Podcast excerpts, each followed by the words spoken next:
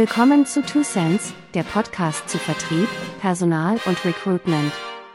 Sie finden Two Cents auf YouTube, Apple Podcast und vielen anderen Plattformen.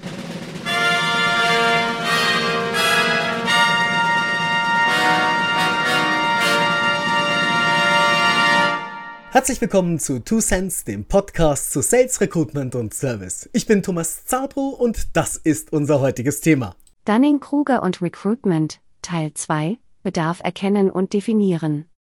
In der letzten Folge habe ich behauptet, dass bei 2,5 Millionen Arbeitssuchenden, fast 800.000 offenen Stellen und einer durchschnittlichen Besetzungsdauer von mehr als vier Monaten irgendetwas im Recruitment-Prozess vieler Unternehmen schief zu laufen scheint. Wir haben darüber hinaus Recruitment als die zeitgerechte Besetzung offener Positionen mit der richtigen Anzahl und der gewünschten Qualität sicherzustellen definiert. Ein Dreh- und Angelpunkt bei der Bewältigung dieser Aufgabe ist die Bestimmung des Personalbedarfs. Dieser Bedarf wird häufig aus Sicht der einstellenden Manager bestimmt. Ob das der richtige Ansatz ist, welche Chancen und Risiken sich hieraus ergeben und welche Anpassungen dazu führen können, ihre Besetzungszeiten deutlich zu senken, darüber sprechen wir heute. Abgesehen vom Mitarbeiter selbst darf davon ausgegangen werden, dass dessen Line Manager in Bezug auf die zur Erledigung von Aufgaben notwendigen Qualitäten eines Stelleninhabers die größte Kompetenz hat. Zumindest ist das die weit verbreitete Ansicht in den meisten Unternehmen. Bereits an dieser Stelle erlauben Sie mir jedoch die Frage, ob nicht auch die Kollegen, die jeden Tag mit dem Sachthema befasst sind, hier eine gute Informationsquelle darstellen könnten. Üblicherweise wird jedoch der Hiring Manager, also die Person, die die Einstellungsentscheidung trifft, das jeweilige Anforderungsprofil bestimmen.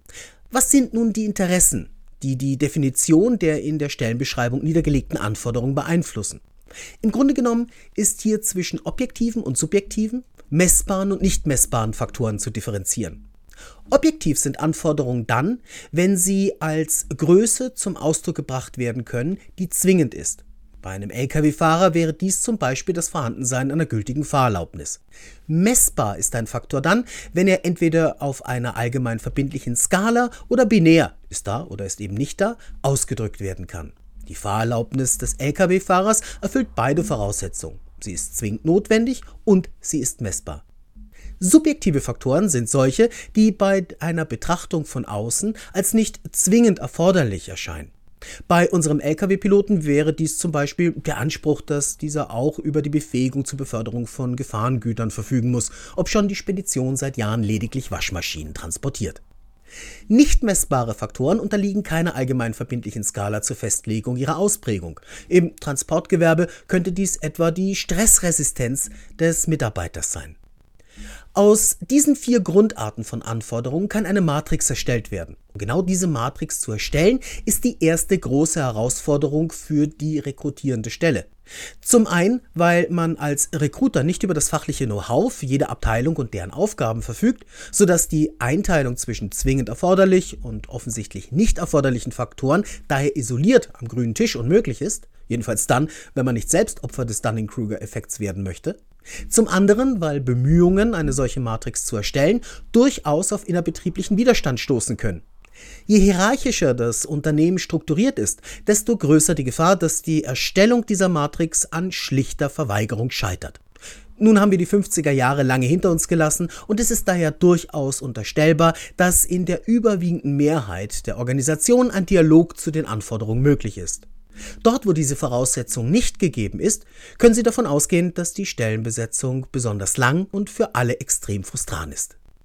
Davon ausgehend, dass die jeweiligen Entscheider auf die Experten, ihre Recruiter, vertrauen, ist damit die erste operative Phase eingeleitet, die Definition des Bedarfs in Zusammenarbeit zwischen Besteller und Lieferanten.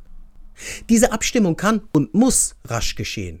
Ist dies nicht der Fall, entspräche das ungefähr der Situation, die Sie beim Hausbau heraufbeschwörten, wenn Sie beim Dachstuhl angelangt entscheiden würden, dass eine Unterkellerung des Gesamtgebäudes eigentlich doch ganz nett gewesen wäre. Idealtypisch schreibt der Hiring Manager eine Liste der Anforderungen zusammen, die er als notwendig erachtet.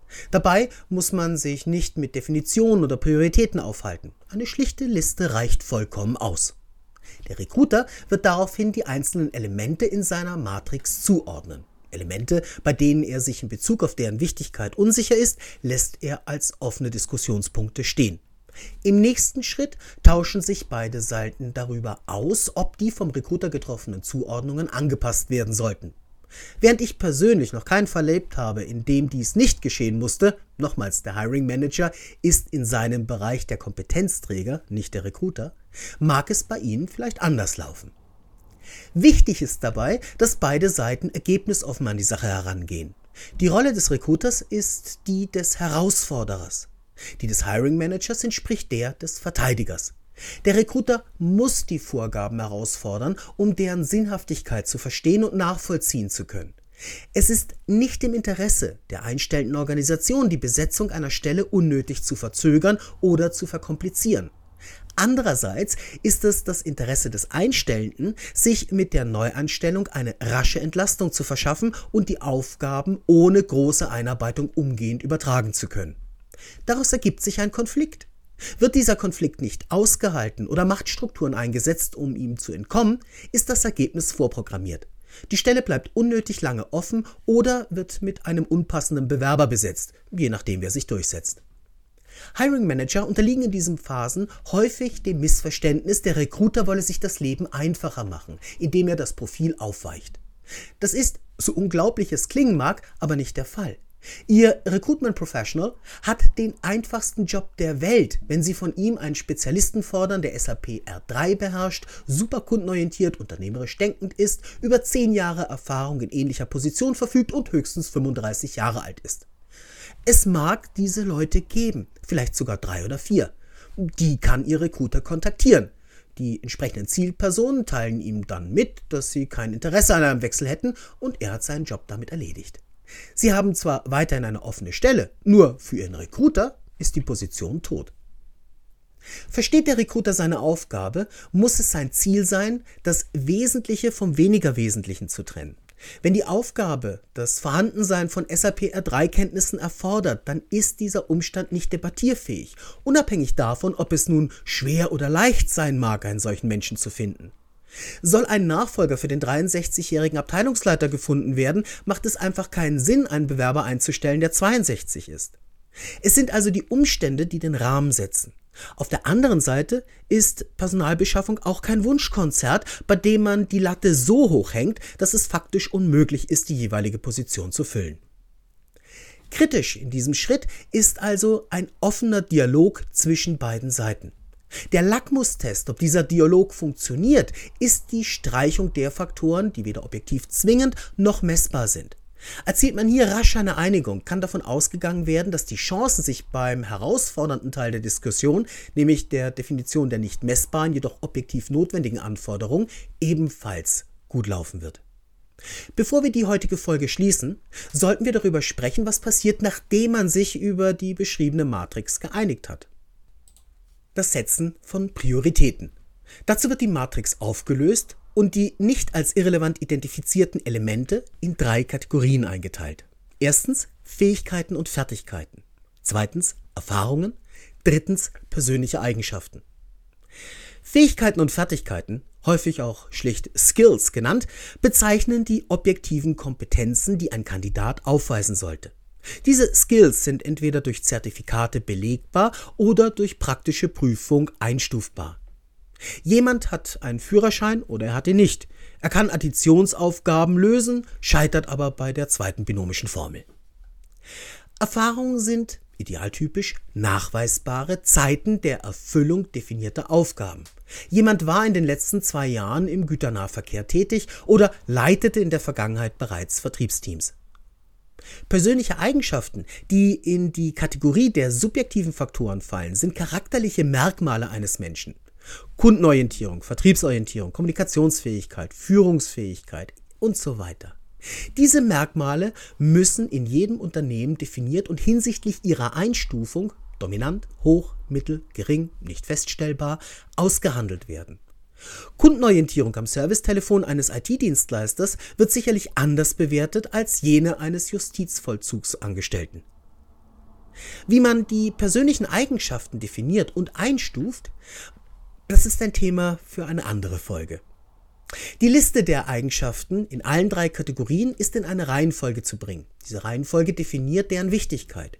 Zwingend erforderliche Merkmale sind indiskutabel und entziehen sich einer Priorisierung. Der Führerschein beim Auslieferungsfahrer ist ebenso wenig durch andere Eigenschaften ausgleichbar wie gute Deutschkenntnisse für einen Verkäufer.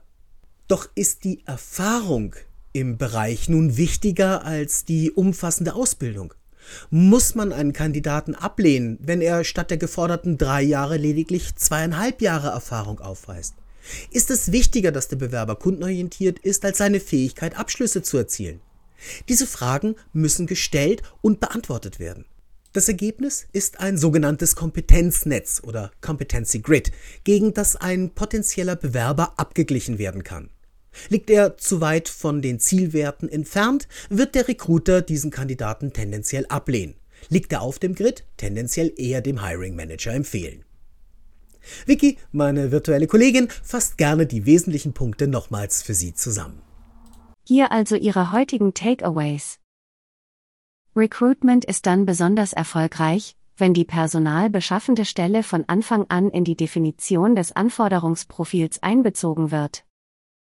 Zur Sicherung des Recruitment-Erfolgs ist es zwingend notwendig, eine Kompetenzmatrix zu erstellen und zu vereinbaren. Alle Beteiligten müssen Konsens darüber haben, welche Eigenschaften messbar, nicht messbar, objektiv und subjektiv sind. Für subjektive Faktoren ist darüber hinaus die Entwicklung eines Bewertungsmaßstabes essentiell. Wenn alles Priorität hat, hat nichts Priorität. Daher sollten alle Anforderungen bei der Erstellung eines Kompetenznetzes hinsichtlich ihrer Wichtigkeit in eine Reihenfolge gebracht und Kompromissfelder definiert werden. Vielen Dank, Vicky. Wenn Sie noch Fragen haben oder Anregungen geben möchten, finden Sie mich auf LinkedIn. Sprechen Sie mich gerne an, ich freue mich. In der nächsten Ausgabe von Two Cents, Dunning-Kruger und Recruitment Teil 3. Wo bleibt der Kandidat? Bis dahin eine gute Zeit, bleiben Sie gesund und lassen Sie gerne ein Like und einen Kommentar für den Algorithmus da. Sie wissen ja, Sharing ist Caring. Servus, Tschüss und bis zum nächsten Mal.